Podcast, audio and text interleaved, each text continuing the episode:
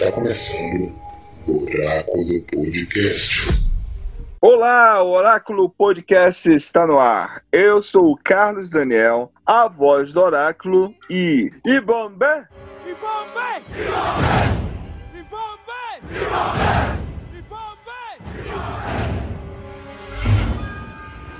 Bom dia, boa tarde, boa noite. Minha vida é tipo um filme de Spike Lee. Olá a todos, eu sou o profeta do oráculo. Minha consciência não me permite tirar em um irmão. A gente de pele escura, o pobre e famintos, em nome dos Estados Unidos, por que eu atiraria nele? Nunca me chamaram de crioulo e nem me lixaram. Não me atacaram com cães e nem roubaram minha nacionalidade. Muhammad Ali, Chicago, Illinois, fevereiro de 26 de 1978. Começamos agora mais um episódio do Oráculo Podcast. Ready to get up and do my thing. Go ahead. I want to get into it, man, you know. Like a like a sex machine, man. Yeah. Moving, doing it, you know. Yeah. Can I count it off? One, two, three, four. Get up, get on up. Get up, get on up. Stay on the scene. Get on up. Like a sex machine. Get on up. Get up, get on up. Get up, Existe uma frase muito famosa que diz que o artista ele vive uma mentira para contar verdades. No entanto, existem artistas que na verdade eles não vivem uma mentira. Eles vivenciam a verdade para gritar a realidade. Por isso, hoje, no episódio de hoje, vamos falar de um desses tipo, desses atores um ator que viveu a realidade de uma forma intensa, não só fora da tela, como também nas telas. Ele representou um grupo, uma nação, ele representou uma raça, uma cultura. Não fizemos um episódio especial quando ele faleceu. Na verdade, vamos fazer hoje um episódio especial celebrando a sua arte.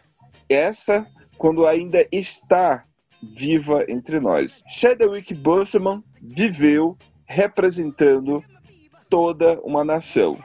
Seja como em um atleta, seja como um herói, seja como um músico ou como um guerreiro. Ele o tempo todo, ele lutou representando nós negros. Chadwick Boseman não está mais entre nós, mas a sua arte, ela ainda está viva. No episódio de hoje, vamos falar sobre a sua carreira e também falar dos dois últimos filmes que foram lançados após a sua morte, devido ser registrado nos momentos em que ele estava ali dando tudo de si, onde é nítido pela, pela fotografia, é nítido pela forma, pelo semblante do ator, onde ele estava se entregando o máximo, sabendo que ele estava à beira da sua morte. Um ator que podia, poderia estar ainda hoje entre nós, dando o máximo de si, mas ele deu tudo dentro da tela. Então, é difícil não mencionar todos os, todos, os, todos os seus trabalhos, é difícil a gente não relembrar ou resgatar todos os seus filmes e tentar dizer assim que não se trata de um de um excelente ator ou de um ator fenomenal. Não, ele não era esse ator fenomenal. Ele não era esse ator incrível. Não era. Mas ele representou de forma brilhante e ele sempre escolheu papéis assim. Por quê?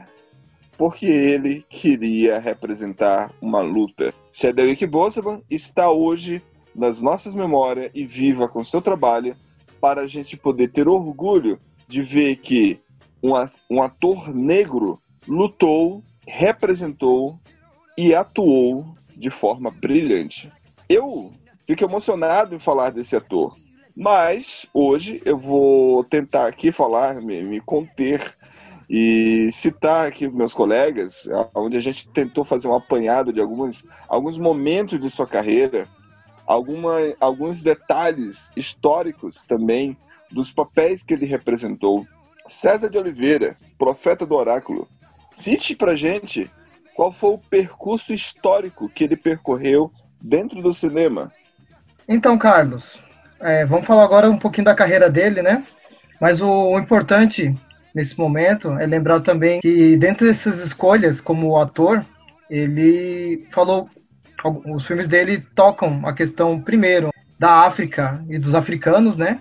Atualmente, atualmente temos que relembrar essa questão do continente e como esses africanos são relembrados e tanto que veio muitas polêmicas por causa disso. E o primeiro, não pode faltar, é os deuses do Egito. É, um ponto interessante que é pouco falado, que o por que, que ele escolheu fazer esse filme? Ele normalmente não gostava de se, como o nome, é, se aparecer em público, né, em questão de protestos. Mesmo a vida pessoal dele era bem reservada. Mas nesse caso específico, ele queria que tivesse protesto. E aí ele resolveu aceitar o papel, né, fazer o Deus Tote, extremamente importante esse Deus, porque ele representa a matemática, a astronomia, até a, o criador de papiros, porque ele representa o Deus da sabedoria. E ele, ele aceitou esse papel porque ele, é, ele queria evidenciar que faltava ascendência africana entre os deuses. Que o, o filme foi criticado por isso. Tanto que a Lion Stage fez um pedido oficial de desculpa, né? Indicando a falta de representatividade negra nos deuses, né? Principalmente os deuses egípcios eram representados por negros. No filme, são praticamente todos brancos é um ou outro negro e o deus talvez mais importante que aparece no filme como coadjuvante, que é o do papel do, do Bosman. Vocês assistiram esse filme, Igor e Carlos? Eu assisti, eu assisti sim. Não, é, não, não foi um filme que chamou muito minha atenção, né? Assistiria novamente apenas por causa do Chadwick. É, eu assisti. É, foi um filme que, assim, passou batido. É um filme que não agregou muito. É só legal falar que o, o deus Tote ele é deus que é uma personificação de um homem que é chamado Hermes Trimegisto. E vem daí o deus grego Hermes, né? Ele seria a representação do Tote, é, é a versão egípcia do que viria a ser o deus Hermes. Só como curiosidade. No caso, como eu sou de história, essa questão da representação, representatividade de brancos nos deuses é complicadíssima. Mas o filme é interessante justamente para trabalhar um pouco dessa questão dos deuses. Mas o Bosman ele destacou demais no filme. E pulando esse filme, o grande destaque agora, pensando na questão da África, dos africanos, é o famoso Pantera Negra, né? Ele vai representar em quatro filmes: Capitão América Guerra Civil, Os Vingadores, tanto no Guerra Infinita quanto no Ultimato, e o filme título Pantera Negra.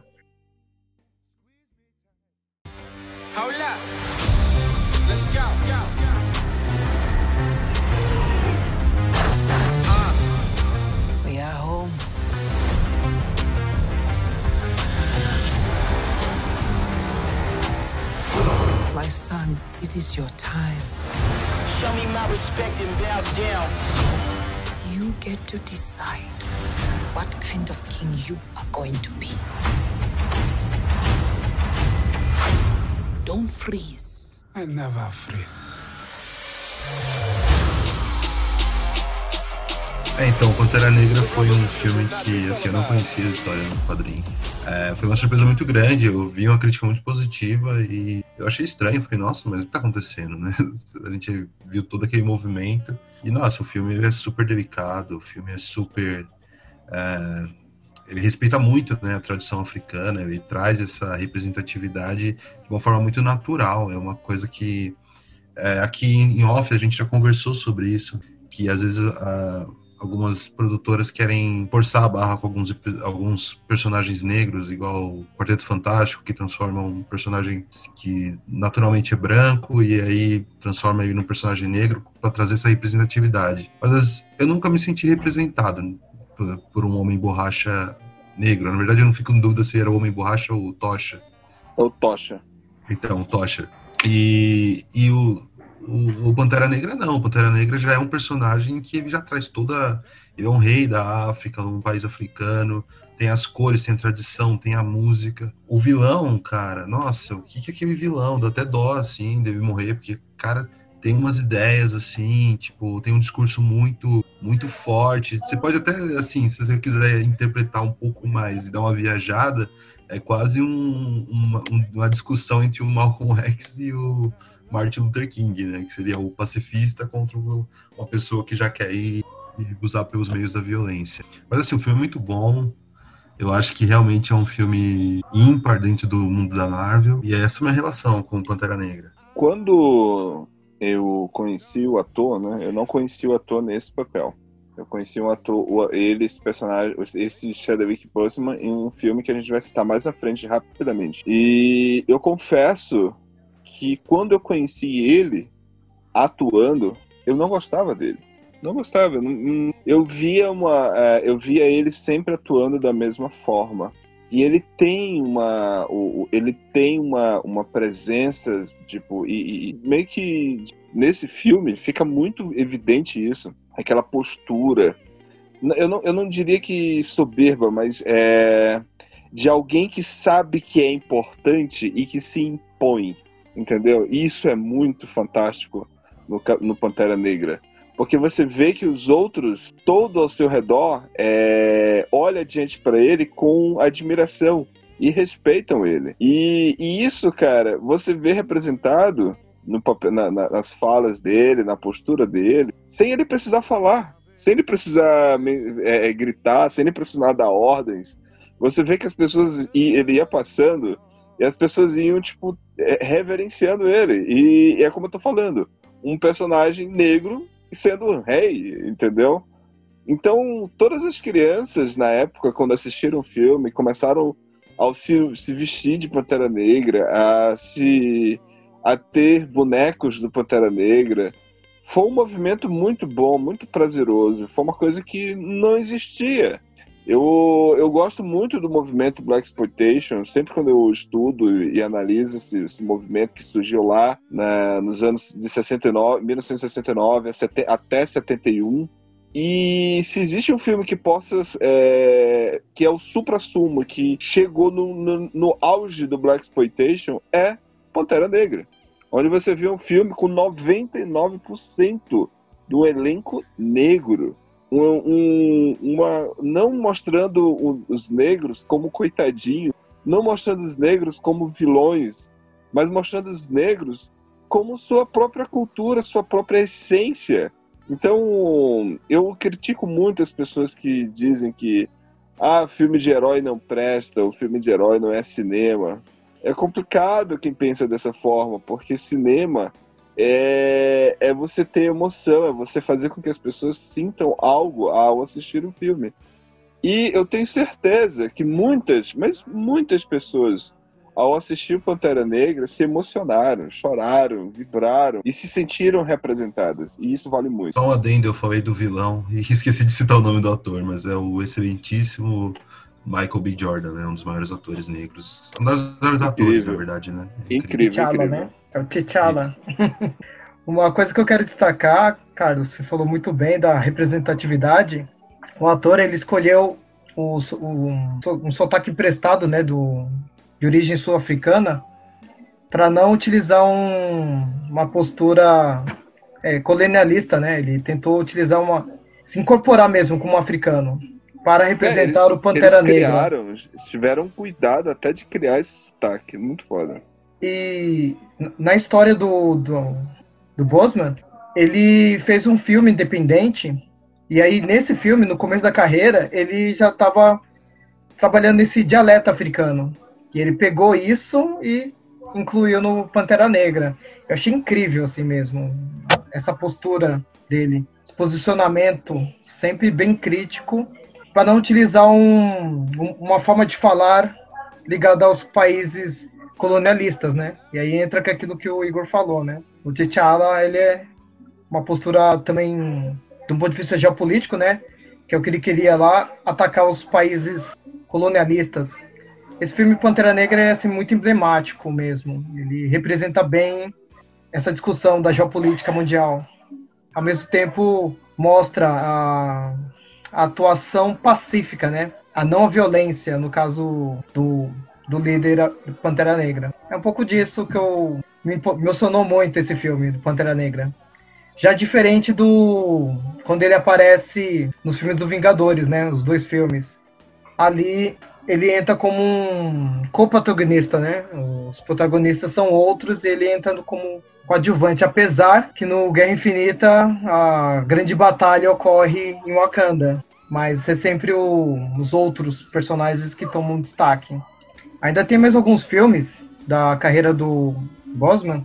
Alguns ele tá como papel coadjuvante e outros com, ele tá como protagonista. Só que agora esses filmes estão mais relacionados à realidade dos Estados Unidos, ligado principalmente ao contexto ali das leis Jim Crow, que eram as leis de proibição dos negros em locais públicos, principalmente nos estados do Sul, e também o, um pouco do processo da luta dos direitos civis e políticos. É, um filme que é um pouco menor, que ele está como coadjuvante, muito bem, muito bom filme, mas a presença dele dá um certo destaque enquanto coadjuvante, é a grande escolha de 2014, só que o protagonista no filme é o Kevin Costner. Posteriormente, ele vai é, tá em um outro filme que ele podia ser um destaque até maior, mas o filme perde um momento, né, de destacar que é o Marshall de 2017 ele, ele interpreta o personagem Thug Marshall. E é interessante que ele já tinha feito Jack Robinson, já tinha feito James Brown. Podia ter um destaque maior o filme, mas o filme peca um pouco. Apesar disso, é um bom filme.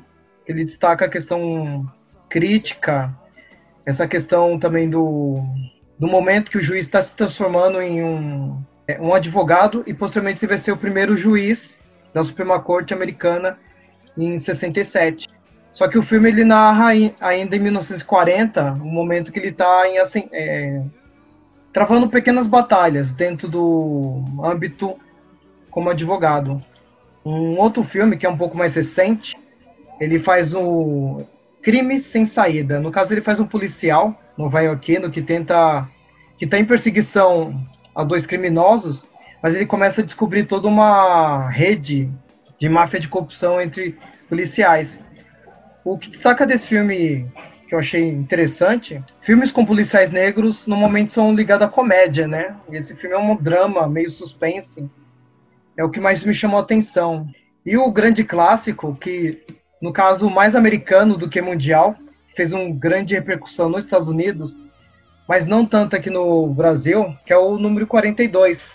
Esse filme é muito importante, assim, do, do, ponto de vista esportivo, principalmente do beisebol, que o 42 ele tem uma importância tremenda, sendo o primeiro jogador negro a participar da Liga Americana de Beisebol profissional em 1947. Então ele, vai, ele começa a dar o pontapé e já começa a enfraquecer, pensando do ponto de vista histórico, as leis de Jim Crow. E começa ali o processo de do movimento dos direitos humanos e políticos. E o Jack Brown, o Jack Robson, ele foi importante nisso. O filme não mostra um pouco disso. O filme mostra a primeira fase do jogador. E terceiro momento, aí entramos na questão do Oscar, né? Um, é, são três filmes específicos, mas o primeiro que ele poderia concorrer como é, ator que é ele fazendo o papel do James Brown. Apesar que o filme tem um, uma sequência de falhas, assim, um, pensando no ponto de vista global, o ator ele se destaca demais como James Brown. Ele podia ter iniciado uh, um vencedor por esse papel. Não pelo filme como um todo, mas só pelo papel de ator. E agora vamos aos dois filmes, né, que serão indicados ao Oscar de 2021, que é o destacamento Bloom, que ganha esse título no Brasil, e a voz suprema do blues. E agora a gente começa a falar um pouco mais sobre isso. Show de bola, César, show de bola. Mas antes disso, é, Igor, qual foi o primeiro filme assim que tu conheceu do Chadwick Boseman?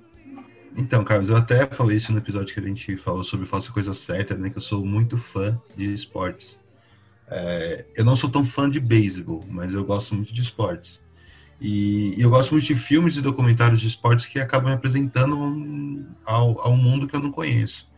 E aí o filme 42 foi muito impactante porque me fez pesquisar a carreira do, do Jack Robinson e a importância dele. Mas então, é, é, todos os times eles aposentaram esse número 42, então assim, mostra a representatividade e a importância do Jack Robinson, que ele foi um Hall da Fama, também foi um jogador muito bom, mas com certeza ele foi mais importante fora de quadras do que dentro da própria quadra. E eu acho que a gente pode até acrescentar isso, a própria fazer um paralelo com a própria carreira do, do, Jack, do Jack, Chadwick Boseman, porque o Chadwick Boseman não foi um grande ator assim, é, comparado na, em premiações ou de filmes de grande destaque, mas o papel dele fora do cinema é assim, é assombroso. O legado que ele deixou e, e é interessante ver nesse contexto que o César acabou de traçar para gente, o quando que ele deu um direcionamento na carreira dele e escolheu papéis muito específicos, já que ele já sabia que estava com a doença e que sabia que a vida dele estava no tic-tac, né? É, só para complementar, Igor, a importância dessa da MLB, no caso, no caso do beisebol, ela é a primeira liga, é, liga oficial dos Estados Unidos, antes do futebol americano e, e antes do, é, do, do basquete. Então, o beisebol ele tem uma importância para o americano assim gigantesca. E acho que você contou perfeitamente a questão do 42. Por isso que tem uma importância maior, no caso, esse personagem.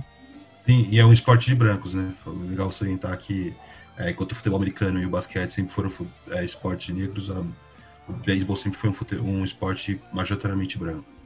É, o, o, no caso do beisebol, os negros começam a praticar ele pós Guerra de Secessão de 1866. Aí começam as ligas negras, mas não tinha antes.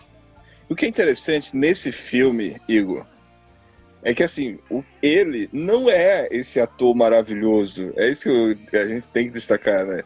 Tipo, ele não é esse ator, meu Deus, olha que ator incrível, olha só, como Marlon Brando, no nível de Apatino. Não, não, não, ele não tem nada disso, ele não tem nada disso. Só que é impossível, é impossível você não se emocionar com essa cena bem aqui, ó. You don't belong here, nigga. Hear me? Why don't you look in the mirror? This is a white man's game. All right, get that through your thick monkey skull.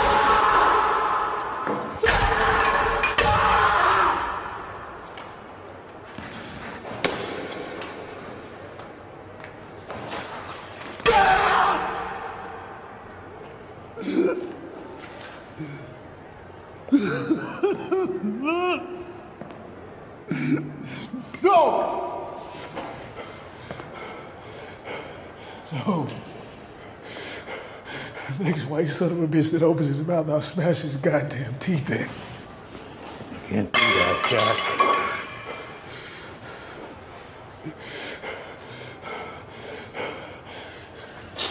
I'm supposed to just let this go on. These men have to live with themselves. I have to live with myself, too. Right now, I'm living a sermon out there. You don't matter now, Jack. You're in this thing. You don't have a right to pull out from the backing of people that believe in you, that respect you, that need you. So, If you fight, they won't say that Chapman forced you to. They'll say that you're in over your head, that you don't belong here. Do you know what it's like having somebody do this to you? Que é a cena que ele desce Não. pro túnel, que depois, após ele ser You do. insultado, ele é insultado de todas as formas possíveis. E quando ele desce, ele estraçalha o taco de beisebol na parede. Aí você vê na hora lá que o Harrison Ford, o, o cara que era o, o empresário do time, chega pra ele e ele fala: Não!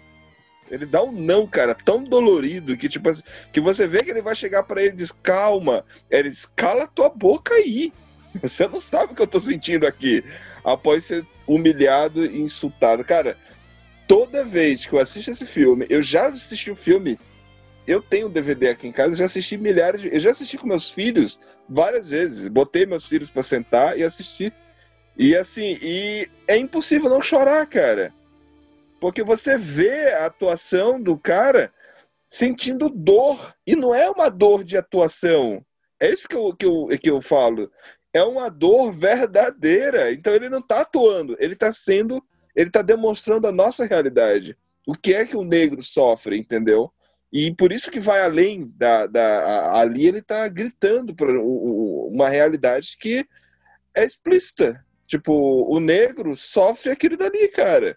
E aí você vê o, o Harrison Ford chegando para ele, tipo, quase que botando a mão no ombro dele, ele fala: Não, não me venha falar isso. Tu não sabe que eu tô sofrendo. E aí você vê o, o, o taco de beisebol, tipo, estraçalhado no chão. Lindo esse filme, lindo, lindo, lindo, lindo.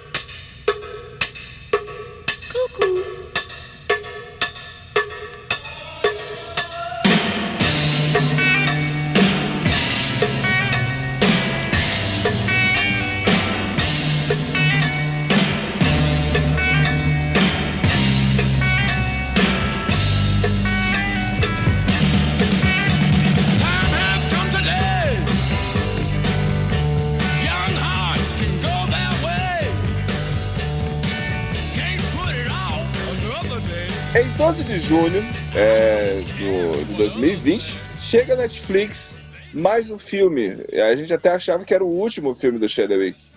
E, e é um filme de Spike Lee, um filme de guerra.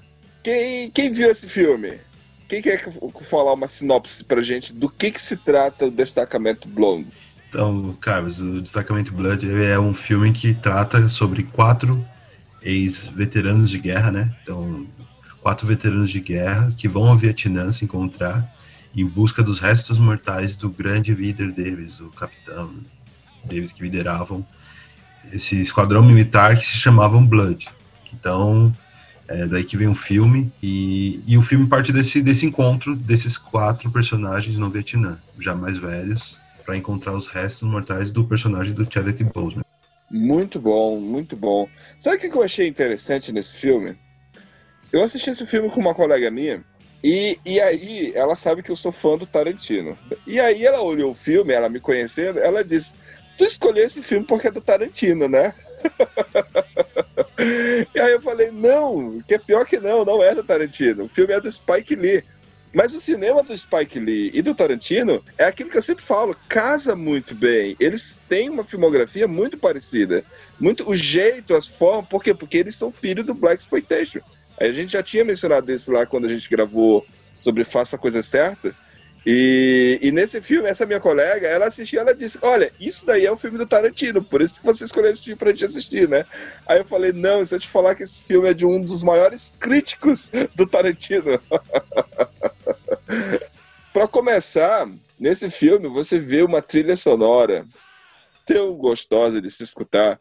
Eu assisti e teve um momento, assim, a gente não vai entrar aqui no spoiler do filme, a gente vai entrar alguns detalhezinhos que a gente gostou do filme, até porque tem a atuação do Chadwick, ele como sendo o grande irmão, o, aquela pessoa que ficou na guerra e que eles voltam para pegar os restos mortais dele e, e não só isso, mas também é, uma certa quantia de ouro que eles esconderam.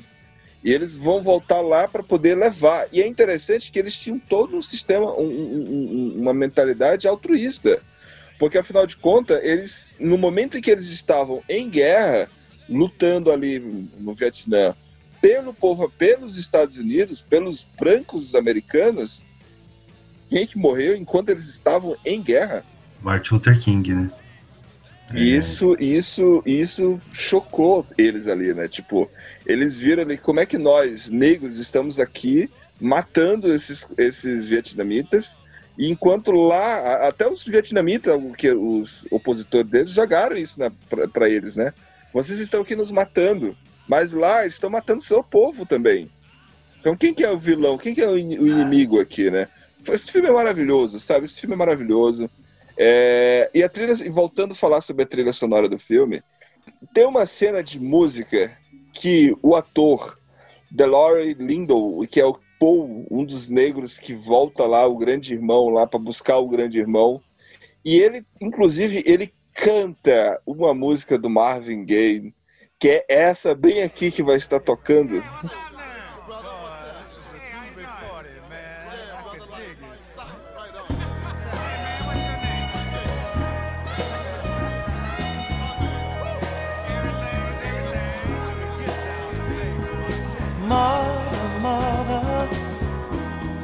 There's too many of you crying.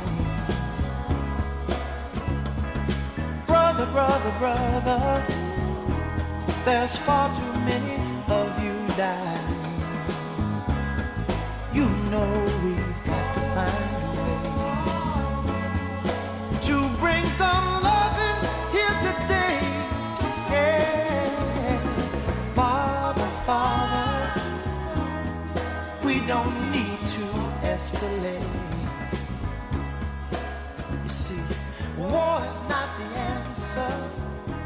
E, cara, eu assisti assistindo o filme.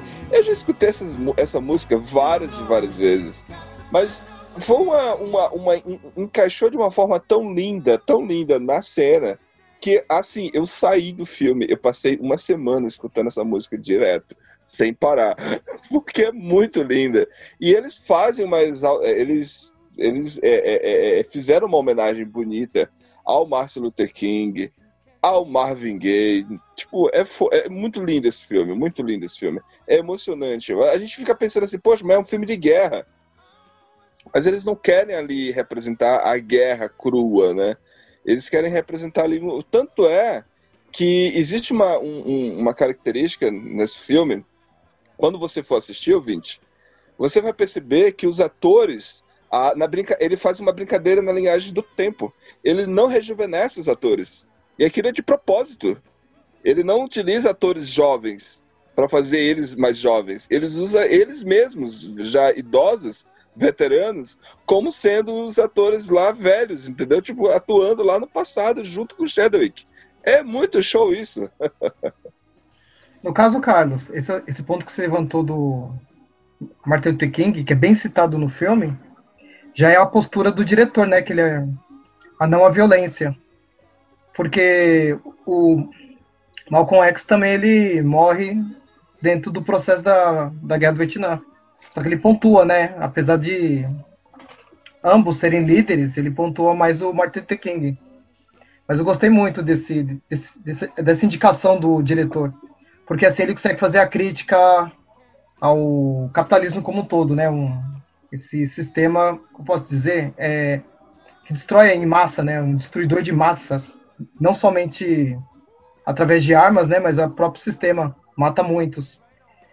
E é bem legal o filme, porque ele mostra, despersonaliza o Vietnã, né? Parece que, não parece que você tá no Vietnã quando você vê o filme. E não parece um filme de guerra também. Eu Exato. outra coisa. Eu acho que, acho que é esse ponto do pacifismo, antimilitarismo, que ficou bem destacado no filme. Primeiro, fa- fazer um comentário, é, o Carlos, o, o Spike Lee, ele, na- ele tem uma entrevista dele que ele disse que ele deixou o pessoal mais velho porque ele tava, achou que não ia dar tempo de procurar atores novos, ele não queria usar a mesma tecnologia do que o Scorsese usou Infiltrados, que ele ficou que ia ficar muito cara.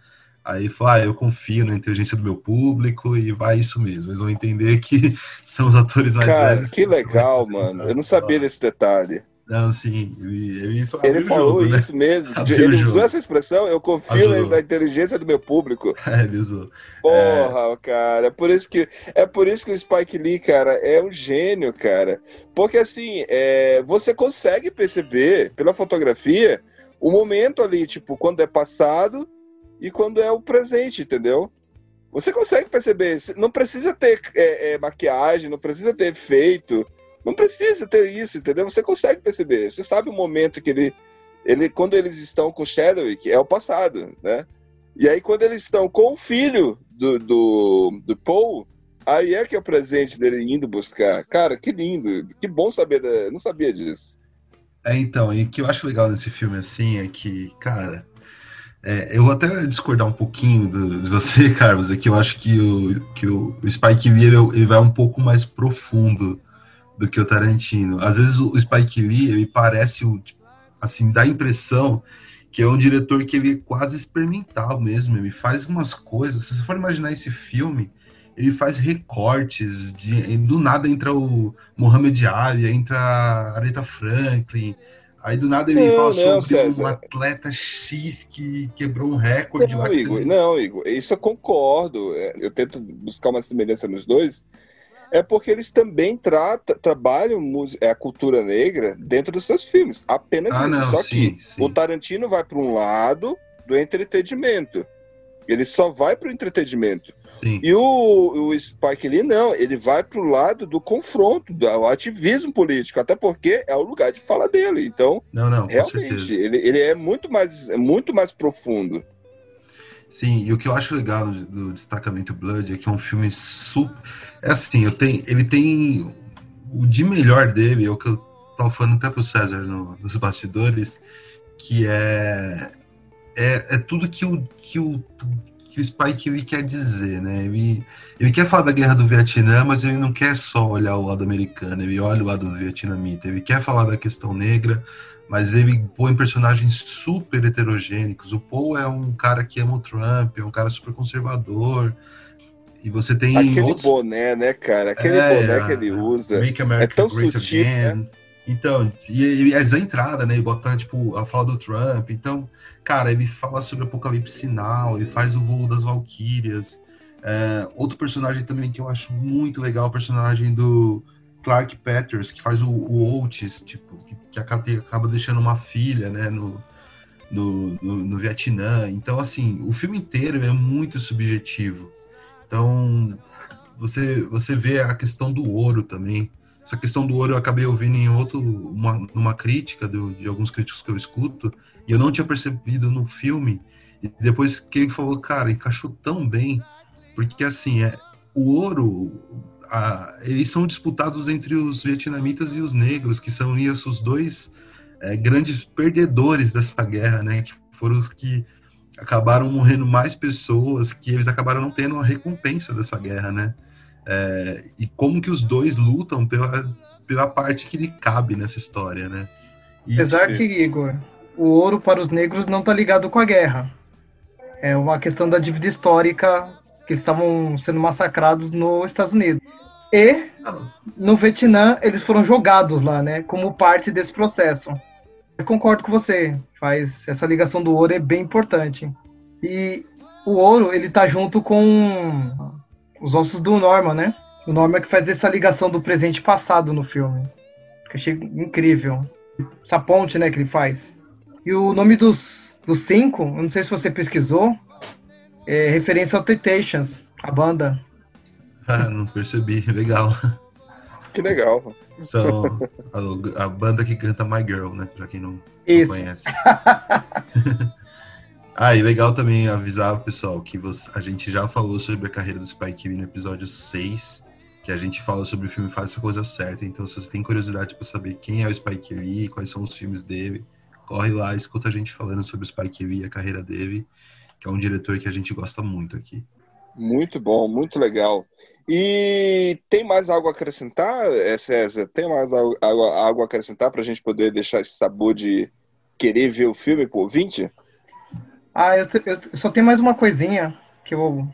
Aí o diretor tá de parabéns em fazer uma revisão cinematográfica sobre a Guerra do Vietnã. A Guerra do Vietnã, assim, ela é fundamental no século XX, porque ela teve duas, duas guerras, né? Duas guerras da Indochina.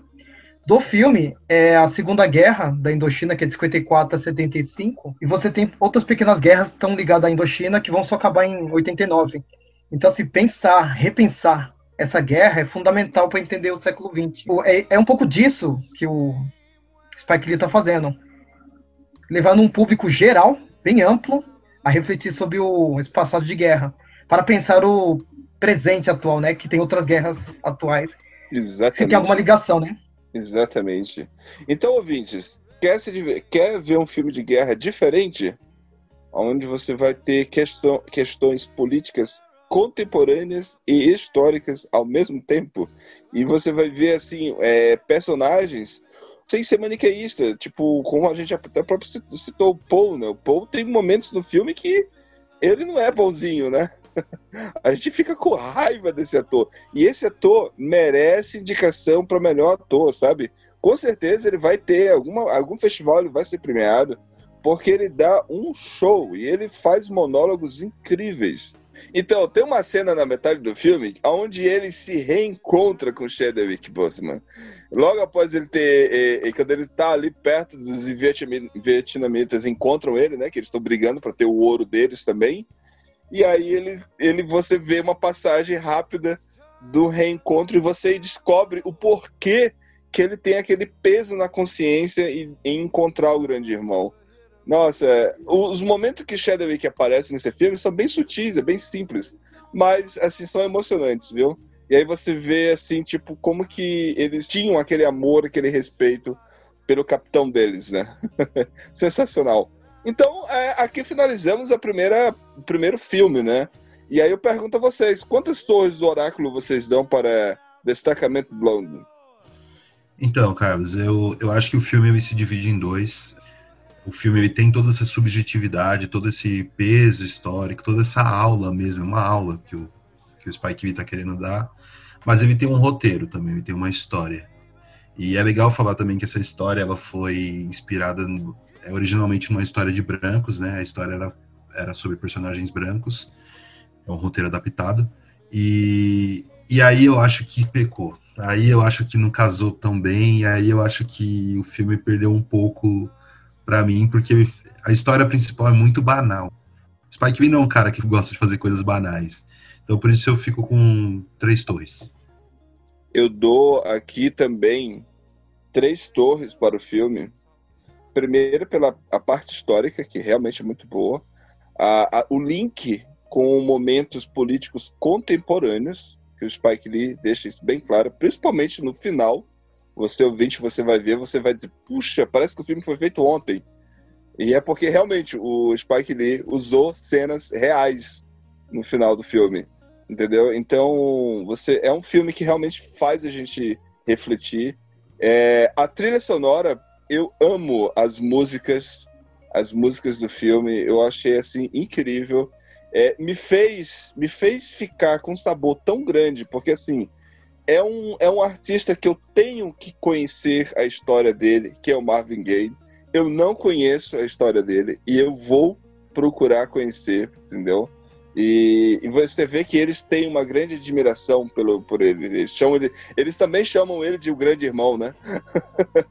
então eu dou aí três torres para o, para o, para o destacamento blonde. É, eu vou ficar com quatro torres e meia, porque o filme conseguiu articular ficção, uma pegada documental e um drama histórico no filme, além de fazer uma revisão cinematográfica dos filmes de guerra. E eu vejo que a, a mensagem maior do filme é essa discussão sobre a guerra mesmo. E ficou, assim, perfeita a, essa discussão historiográfica e cinematográfica. E é difícil discutir esse tipo de assunto, não, tornar ele pesado, né? E o filme é bem leve. E é um filme longo. Mesmo é assim. É verdade, o filme é, ele, filme é longo. Ele, ele, ele é leve, você vai assistindo com vontade, com sem, sem se tornar cansativo. E não é fácil discutir esse tema de guerra. E ainda trazer um público que não gosta do tema, né? Ou, não simpatiza, porque não parece um filme de guerra. Isso deixou, assim, para mim, um, um, amor maior pelo filme. Então vai quatro torres e meia. Então, Destacamento Blonde fica aí com a média de 3,5, ou seja, tá lá firme e forte na torre, não cai da torre, e é um filme maravilhoso de Cedric Busman. This be an empty world without the blues. I try to take that emptiness and fill it up with something.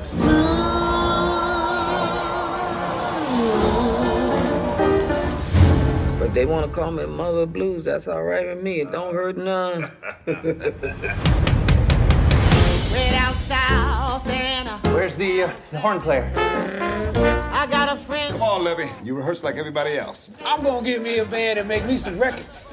I knows how to play real music, not this jug band shit. You call that playing music? I know what I'm doing. Go on and fire me, I don't care. When I got there, they began to say. Em dezembro de 2020, chega a Netflix mais um filme. E dessa vez, o último filme de Chadwick Boseman. Nesse filme, a gente tem aí a, a nossa querida Viola Davis atuando lado a lado com ele e trazendo aí um filme incrível sobre é, uma personagem histórica, apesar de que o filme ele não é baseado é, em acontecimentos reais, mas a personagem ela é real, ela existiu. Mas antes de falar do filme, me explica quem é esse, esse projeto, quem cabeçou esse projeto, Igor, o diretor desse projeto, quem, como é que funcionou esse filme? Então, Carlos, eu acho que esse é um filme que quando você fala da história do diretor, você tudo faz sentido. É, o diretor é o George C. Wolfe. O George C. Wolfe, ele é, na verdade, um dramaturgo super famoso nos Estados Unidos. Ele é um dos maiores diretores de teatro da história do, do teatro americano. Do americano. Ele está ele tá entre o Hall da Fama do teatro. E, e, ele já tem dois Tony Awards. Tony Awards, para quem não conhece, é o Oscar do, do teatro, né? Então ele ganhou em 1993 pelo, pela peça Angels in America, e 1996 por Bring Me a Noise, Bring Me a Funk. E, e, é legal também que essa peça, é, o, a Voz Suprema do Blues, ela é, na verdade, uma peça de teatro é, escrita e dirigida por August Wilson. August Wilson já tem a segunda peça dele que é, é que foi trazida para o cinema pelo Denzel Washington, que é um fãzaço do August Wilson. Denzel Washington é o produtor desse filme, que foi o filme Fences, que foi traduzido no português como Limite Entre Nós, que é um filme que eu particularmente adoro. Eu e, também, amo. É, eu acho um filme lindo. Somos três. É um... Lindo filme. E, e a Voz Prima do Blues tem, então, essa é a origem do teatro. Então, tudo dela é teatral. E aí, talvez, dá algumas respostas. Mas o George C. Wolfe, é esse daí é o terceiro longa dele no cinema. Particularmente, eu não vi os outros filmes dele, que é Noite de Tormenta, de 2008, Um Momento que Pode Mudar Tudo, de 2014. Eu não conheço esses dois filmes, não tive oportunidade de assistir. Mas esse, então, é o terceiro longa no cinema do George C. Wolfe, essa lenda do teatro americano. Igor, você já explicou pra gente o, a direção e tudo mais, mas qual que é a sinopse desse filme? Então, Carlos, como o filme é baseado numa peça, ele é bem simples a sinopse. É a lenda do blues, a cantora May Rain, gravando seu primeiro disco, enquanto tem alguns conflitos com a sua banda de apoio. Ouvintes, é, a gente vai se esforçar ao máximo para não dar spoilers, entendeu? E vamos mencionar alguns aspectos do filme, mas a gente vai, não vai é, estragar essa experiência para vocês. Vocês assistir o filme que está recente, está no, tá no, no Netflix há pouco tempo. Então, a gente sabendo que um filme que tem Viola Davis, então você vai ser, sabe que vai ter um filme com uma atuação de uma mulher forte, incrível, uma cantora maravilhosa. E aí você tem o Chadwick, mais uma vez você tem a certeza que você vai ver um filme com uma super representatividade aí na, na tela. Uma das coisas assim, é, ouvinte, cara ouvinte, eu vou tentar aqui de, de, de adiantar. Você vai escutar música de uma forma muito gostosa, mas você vai ver a atuação desses atores, o suor, né? Porque o filme todo é em um ambiente fechado, né? O suor escorrendo na face das, dos atores o tempo todo. É incrível como, como você vê, e assim, é como que você vê a metáfora. Várias, assim, tem várias metáforas, né? Você vê como que os brancos eles estão isolados. Eles estão lá em cima, isolados, e os negros estão fechados. Eles estão lá embaixo, fechado e suando. Isso me lembrou muito as senzalas. Vocês tiveram essa, essa sensação? Eu tive essa sensação. O, o, os dois brancos do filme estão lá em cima, olhando, em- e aí olhando lá, tipo, eles se matarem, eles brigando, eles re- re- reclamando. E, São- e os nossos. São queridos, capatazes, ah, né? Isso. E os nossos atores, o- com quem a gente tá querendo ali, é, que- é com quem a gente vai se identificar, eles estão ali o tempo todo. É, é, aquele ambiente quente, fechado, claustrofóbico. Eu tive muito essa sensação.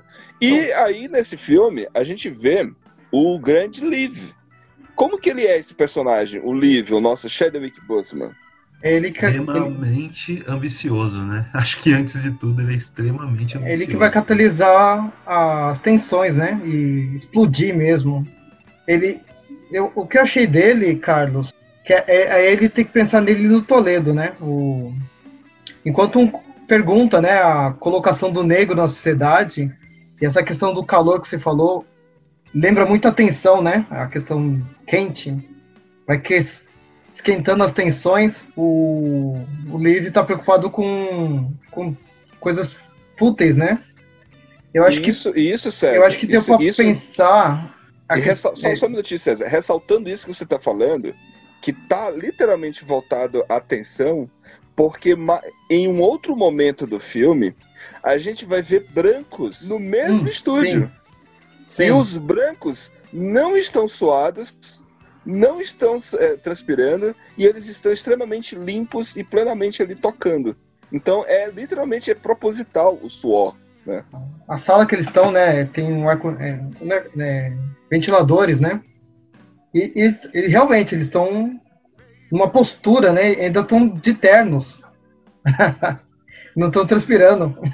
É muito Eles estão engraçado sendo mesmo. sufocados. E eles estão sendo sufocados o tempo todo. Porque assim, é, eles estão ali porque os brancos querem eles ali, eles precisam deles. eles precisam deles. E você vê o total descaso que eles vão ter após eles conseguirem. Tipo, uma vez que eles conseguirem o trabalho deles e terem nas suas mãos, tipo, terem os trabalhos gravados, eles simplesmente descartam. Por isso, a gente passa a entender a personagem da Viola Davis. Como que é a personagem da Viola Davis? Ah, é aquela mulher totalmente forte, empoderada, que ataca antes de ser atacada, né? Acho que a maior definição dela é essa. E, e é engraçado você falar isso da Viola Davis, incrível. porque ela me incomoda no começo do filme absurdamente. Absurdamente, eu tava incomodado com a postura dela. Até que tem, ela tem uma cena específica que ela conversa com um dos músicos e ela explica a atitude dela. E aquilo caiu como uma ficha pra mim e falar, cara, com certeza ela tá certa, né? Assim, eu que não tive a sensibilidade de olhar na ótica da atriz, né? Da atriz, da cantora, na, que é a May Ray. Que atuação da Viola Davis e do Chadwick Boseman. Se a gente falou que o Chadwick não tinha é, até então uma- um grande trabalho que assim garantisse ele entre o hall dos grandes atores, cara, nesse filme ele realmente deu tudo de si. Eu não consigo ver todos os filmes que eu assisti esse ano e no começo de 2021, é, não consigo ver outro ator ganhando um Oscar a não ser ele, porque assim o que ele faz é realmente incrível e a Viola Davis consegue ainda tipo progredir mais ainda do que ela já é, da atriz que ela já é. A atuação dela também é algo assim assombroso. Eu fiquei impactado com a capacidade de atuação que ela entrega. Não é à toa que essa é uma peça dramatical de teatro, me lembrou muito teatro. Quando eu vi, eu falei, nossa, é muito teatral essa peça, né? A atuação toda fechada. E é legal que essa, essa peça do August Wilson é de 1800, 1982. Então ela já é uma peça voltada para você olhar o passado e trazer isso para explicar o presente, né? Então já tem essa intenção. E acho que o George C. Wolfe conseguiu manter muito bem isso. Sabe E- uma cena. Uma É um cena duelo aí- dos dois, né? É, só, só um adendo também, Carlos, é que lembrando que esse ano é o primeiro ano da história do Oscar que a gente vai ter a categoria de direção de arte. E se esse filme não ganhar a direção de arte, eu não sei o que é uma Com certeza. Tem uma cena, tem uma cena no comecinho do filme, bem no comecinho, que é muito interessante, que é que é o seguinte, quando a gente vê em todos os filmes, todos os grandes filmes que a gente viu, a gente vai ver assim, ah, é um filme que tem negros. E a gente vê negros correndo. Qual é a, a, imediatamente o que vem na nossa mente é algo relacionado à violência, algo relacionado a correr com medo de algo, a tipo a correr porque está sendo perseguido, né? E logo no comecinho do filme tem a cena de dois meninos negros correndo. E pra onde que eles estão correndo, César? Você lembra? Pra ver a May. May. Exatamente. É, É um momento de, laz... é, é de lazer, é tão lindo aquilo, né? Você vê assim, você automaticamente, você tipo, você vê, é uma realidade e, e, e- e você vê eles correndo, né? Que automaticamente a gente pensaria, poxa, é, a gente vai ver algo acontecendo muito ruim aqui. Eles dois, esses dois meninos aqui vão ganhar, vão sofrer, vão ser espancados, alguma coisa do tipo, né? Mas não, de repente eles estão correndo, correndo, correndo, e aí eles entram dentro de um teatro. Na verdade não é um teatro, né? É, é- são aquelas lonas, tipo de círculos. Existe Isso. um nome que se dá para Ela aquilo, tá na- eu não sei. Ela tá na turnê. Outra, outro detalhe que eu, que eu quero men- mencionar. Você ouvinte, talvez, talvez algum ouvinte que, tipo, acha assim, ah, mas o funk, o funk tem uma linguagem é, imoral, tem uma linguagem decente, tem uma linguagem, o funk nacional, eu me referindo ao funk carioca, ou qualquer tipo de funk, onde as pessoas dizem, ah, porque a linguagem do funk é muito imoral. Escute um pouquinho as letras da Mar. Sente um pouquinho e vê ela, o que que ela falava nas letras dela. Então, é, é, é um protesto. É um protesto. Você vê ali uma mulher negra falando de sexo e de sexualidade. Ela não só fala de sexo de forma abertamente, como ela de fala de sexualidade abertamente. E que ela está muito bem resolvida com isso. E a gente ama o jazz, a gente ama o blues. E a gente, às vezes, tem pessoas que dizem: ah, mas funk não é cultura, não é música. É, escute o jazz, escute a Mar, veja ela cantando, veja as letras, suas composições. Você vai se, você vai se surpreender. É por isso, Carlos, que o sentido do blues é um pouco dessa passagem, né? Quando, quando você falou essa questão dos meninos correndo pela, para uma felici- felicidade, e por que, que ela briga tanto que a música tem que ser daquele jeito e não de outro? Que é aí que tá a tensão entre ela e o Liv, né? O Liv tá dentro de uma, uma adaptação de cultura pro branco, né? Ele faz as músicas e ela não, ela não, a música vai ser desse jeito, do jeito que as pessoas escutam lá no, qual foi o nome? Na zona rural, né, no caso. E os brancos têm que escutar desse jeito. É incrível, porque aí dá o sentido do que é o blues, né? Que ela fala que o blues não é uma coisa pra, não é uma coisa para se divertir o blues. Ela fala bem isso. É legal no que você tava falando que o nome do filme é May Rain Black Bottom, que é- significa tipo a bunda negra da May Rain, né? Se fosse traduzir Uhum. literalmente, né? Então mostra tudo que você tava falando um pouco, né? E é interessante isso, mas que até o nome blues, né? Ela, ela- essa, ela, essa mulher, ela é importante por- porque foi a partir dela que veio se cravar o termo blues. Esse termo, o estilo musical, foi ela que cravou. Então, ela é uma personagem histórica muito importante para a música e para o jazz, para o blues, para o rock. Tudo isso que a gente entende de cultura musical negra veio dessa mulher incrível, entendeu? Então, é, é- é, a gente tem que, tem que sentar um pouquinho, é, é, é, contemplar essa história. E detalhe, ouvintes, você quer ver atuação, como o Igor bem mencionou, o Chadwick Boseman dá um show, os monólogos dele é incrível. Não vou, não vou mencionar o que, que ele aborda, mas assim, é um homem negro. Você sabe o que, que um homem negro vai abordar. que é dor, é sofrimento. E você vê a dor estampada e o momento em que ele desafia alguém lá, ele desafia várias pessoas. E aí e você vê no olho dele, ele esbugalhando para fora, ele gritando. Você vê a dor desse ator, né? Ele deu de tudo. Ele deu tudo de si nesse, nesse filme. É, o único detalhe que eu acho até que foi uma, um ponto que me pegou nas atuações, principalmente na atuação do, do, do que é o Liv, né? É, é que eu acho que ela, ela muda de tom muito rápido, é muito brusca, então é muito teatro mesmo, assim.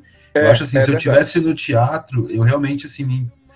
nossa, estaria lá em lágrimas realmente. Mas no cinema é, é uma mídia diferente, né? Então eu É achei que às verdade, vezes tem ele, ele, ele estoura do nada, assim, ele tá super calmo falando de um jeito e ele explode.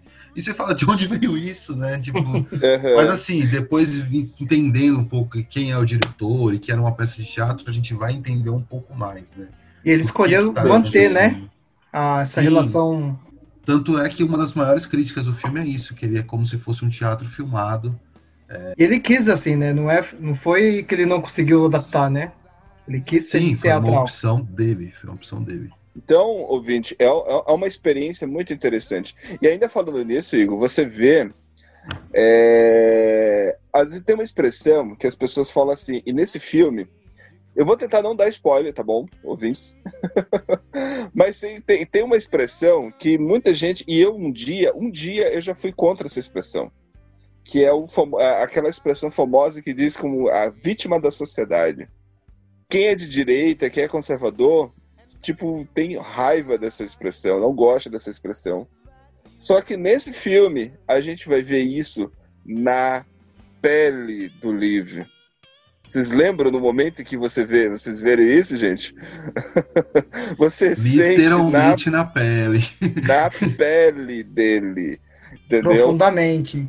E aí você vê como que ele é a vítima, sim, sim, mesmo fazendo o que fez. Você vê ele indo enfrentar, aí você vê como que é a forma como ele enfrenta o opressor. Ele vai enfrentar o opressor sorrindo, é, tipo, querendo cativar. Mas, meu senhor, ele insiste, né? E você vê, a- a- se você for ver eles, mas por favor, você pediu para me fazer a música. Eu estou fazendo a música, tá aqui. E assim, você vê a agonia dele, entendeu? Ele, ele, ele, ele enfrentando, mas enfrentando com um sorriso no rosto. Enfrentando o homem branco opressor. É por isso que o Toledo pergunta: o que nós vamos fazer? Isso. O Liv quer resolver tudo sozinho. Exatamente. E aí depois, ele você vê ele enfrentando o homem branco, ele não consegue ter êxito, porque óbvio, ele não vai ter êxito. e aí, como você vai ver depois o que, que ele faz com a sua própria, com seu próprio povo, com sua própria raça. Então, meu amigo, então você, você que não entende essa expressão, assim como eu já não, um- uma época da minha vida eu também não entendia, eu era contra. Mas nesse momento desse, você vai assistir esse filme, abra sua mente e você vai ver o que é uma vítima da sociedade. E aí, Carlos, eu acho que encaixa bem o, os tipos de enfrentamento da Mar. Todo momento que ela enfrenta, ela tá em conjunto, né? Em grupo. Isso eu achei muito interessante. É sempre em público. Exato. Enfrentamento. Até o, o, o dinheiro lá que ela diz, olha, o dinheiro não vai sair da minha. O dinheiro vai sair de vo- você que vai pagar o dinheiro do, do sobrinho dela lá, né? Você que vai pagar. Aí ele diz, não, o dinheiro sai do, do seu bolso. Não, não vai sair do meu bolso, não vai sair O sobrinho dela é ótimo, né? Eu adorei o sobrinho dela. Uma bela cena. Mas uma coisa que eu achei legal também é o a cena quanto que. é, E a gente, claro, esse filme está mostrando sobre os negros, mas a gente pode amplificar isso sobre qualquer discussão. O quanto que pessoas marginalizadas é, têm o medo de perder o status que elas estão. Você vê que a, a briga não é pro. O Lívia não tá querendo é, um novo espaço, ele quer pegar o espaço da May Rainey, né? E ela não quer ceder o espaço dela para ele. Caramba, é verdade. Então é assim, eles ficam, parece dois cachorros brigando por um pedaço de osso. Tive muito É essa sensação quando eu assisti o, o filme, né? Então é isso. O, essa. Eu passo agora a perguntar para vocês: quantas torres do oráculo você dá para a voz suprema do blues? Então, Carlos, eu eu gostei do filme, só que me incomodou um pouco ele ser teatral. Eu preferia ter visto ele no teatro. Eu acho que o impacto para mim seria cinco torres sem pensar. Mas como a gente está falando de cinema, tem algumas transições que eu achei que às vezes não fez tanto sentido para mim. Então por isso eu dou três torres. Mas pela atuação é fantástico. Se você quer ver aula de atuação, veja esse filme e você vai entender o que é uma atuação de verdade. Eu dou aqui para esse filme quatro torres. É, tem, é verdade, eu concordo contigo, Igor. Eu tiraria uma torre exatamente por isso. Tipo, você vê transições assim muito, muito rápida, muito que você fica espantado um pouco, né, quando acontece, porque é, mas você, te causa um choque, te causa impacto. Mas um motivo forte que eu tiraria uma torre também é que uh, eu escutei, eu assisti duas vezes, assisti pr primeiro do é, original com a Viola Davis, ela não canta, né? Ela, ela tipo, ela faz um, um movimento como se ela tivesse é, meio que existe uma voz dublando ela, entendeu? Ela cantando, ela não é a voz dela, não é a, é a própria, é a própria voz da cantora. Tanto é, e isso ficou gritante no momento, tem uma cena lá que ela tá cantando, ou seja, ela tá dublando a, a cantora, que eles pegaram a voz da cantora de real, e aí ela sai um pouquinho da câmera quando o Shelley, o Liv tá fazendo seu solo. E ela. Aí, aí eu fiquei assim, opa, epa, que desafinagem foi essa? Porque você vê a voz, a diferença do timbre de voz da Má, da cantora, para a Viola Davis. Então, mas foi só um momento assim rápido que eu me espantei. Mas assim, é, é, é, e já dublado, óbvio, né? Você sabe que tá dublado. Tirando isso, o filme é maravilhoso, fica aí com quatro torres, tranquilo. O que chamou mais atenção para mim foi os diálogos e a questão do calor do filme, como a gente tinha falado antes. Também vou ficar com quatro torres. O filme impressionou bastante. Então, a voz suprema do blues fica aí com 3,6, ou seja, um filme mais forte ainda aí na, na, na, Torre do Oráculo e que ganha aí, tipo, um, um, um gostinho a mais para gente, um gostinho a mais, um gostinho emocionante de despedida, de despedida desse grande ator, Chadwick Boseman, que nós decidimos aqui no Oráculo é, homenagear a carreira dele, não quando ele morreu, mas aqui, enquanto a arte dele, ele fez, esteve no auge, no melhor momento da sua carreira, onde ele deu tudo de si. Ele se tornou um ator assim aqui nesse filme. Ele deu a melhor atuação da carreira dele. E é emocionante, é lindo. É triste saber que perdemos esse ator, perdemos essa voz, perdemos esse homem que nos representou. Mas é muito bom, é muito feliz, é muito emocionante saber que que ator bom e como quantos outros meninos e meninas vão se inspirar no Chadwick. E essas Carlos, são as nossas homenagens. É só um adendo, uma informação também legal que a gente acabou não falando e que mostra o quanto que a vida é engraçada é que o Denzel Washington ele financiou os estudos para ser ator do Chadwick Boseman sem saber. Ele doava dinheiro com uma bolsa que investia em jovens atores negros e essa bolsa veio para o Chadwick e eles fecharam a vida do último filme da vida do Chadwick é justamente com Denzel como produtor. Cara, é de arrepiar, mano. Isso é de arrepiar, velho. E volta a dizer, né, tipo, lá no comecinho, como eu mencionei, tipo, era um ator que não era o melhor, mas ele foi o maior. Isso é fato. Ele não foi o melhor ator negro, né? A gente teve vários outros atores negros aí melhor do que o Chadwick. É, em, em caráter, em, é, analisando atuação, analisando performance. A gente teve vários, teve vários. Potier, atores, diretores, o próprio Denzel Washington, é, Samuel Jackson, Morgan Freeman. São todos atores e ator, atrizes negras também, sabe? Mas assim, esse, o Chadwick literalmente, ele vai ser o maior ator negro, porque ele lutou todos os seus filmes atuando para levantar uma bandeira, para levantar uma causa. E, tipo, isso é show de bola. Show de bola. She didn't even want me around.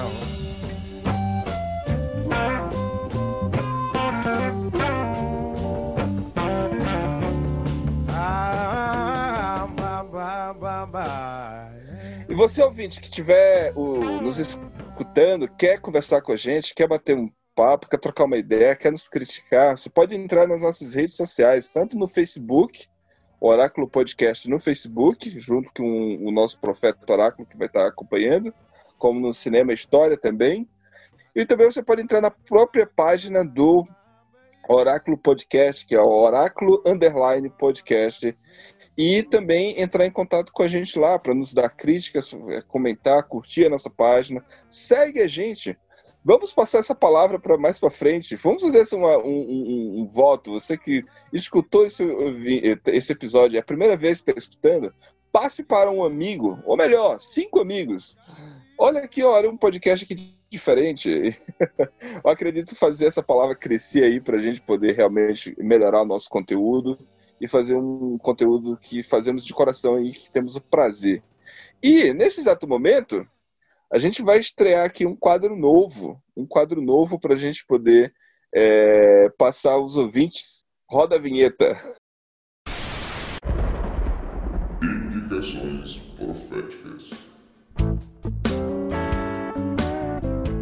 Então, nesse exato momento, vamos aqui fazer o, os olhos do oráculo apesar do Vinícius, o Visão, não estar aqui, mas os olhos oráculo vai dar aqui é, algumas indicações. A gente vai profetizar o que você vai escutar durante a semana. E eu quero começar aqui. É, eu indico um disco, na verdade, um CD completo. Você pode encontrar nas suas plataformas de streaming, de, do, do próprio Spotify, o Deezer, Black Pumas. Entre lá nesse, nessa banda, já que estamos falando de da África, estamos falando de, da, de, da etnia negra, de ver, né, tipo, música negra na veia. Escute Black Pumas, a, a faixa Colors.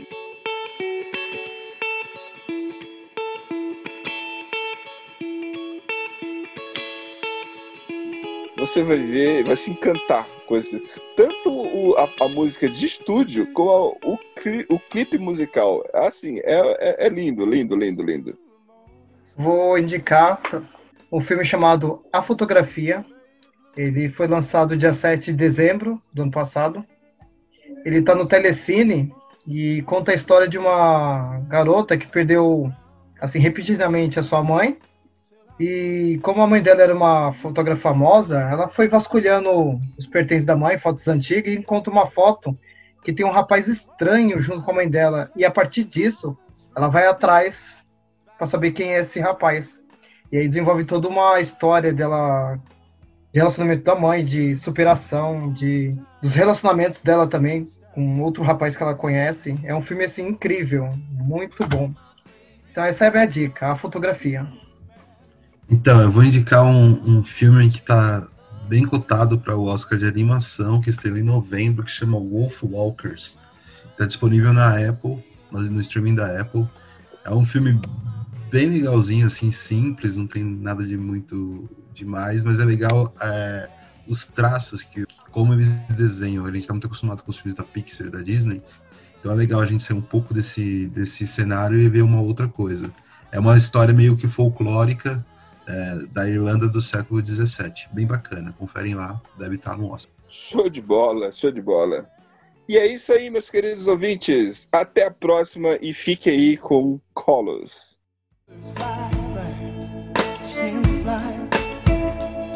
In gray clouds, or white walls, or blue skies, we gon' fly, feel alright. Help me feel alright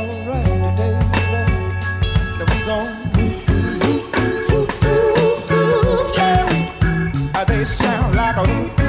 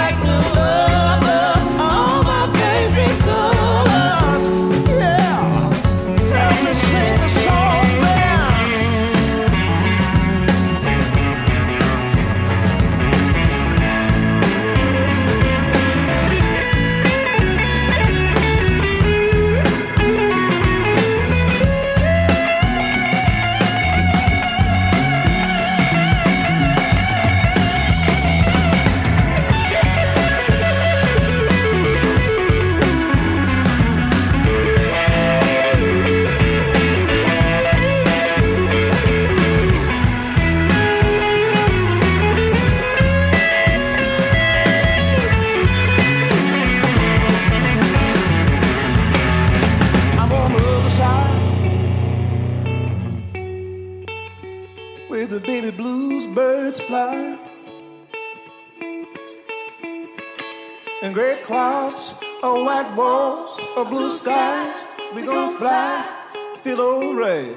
Somebody help me feel alright tonight. Now we gonna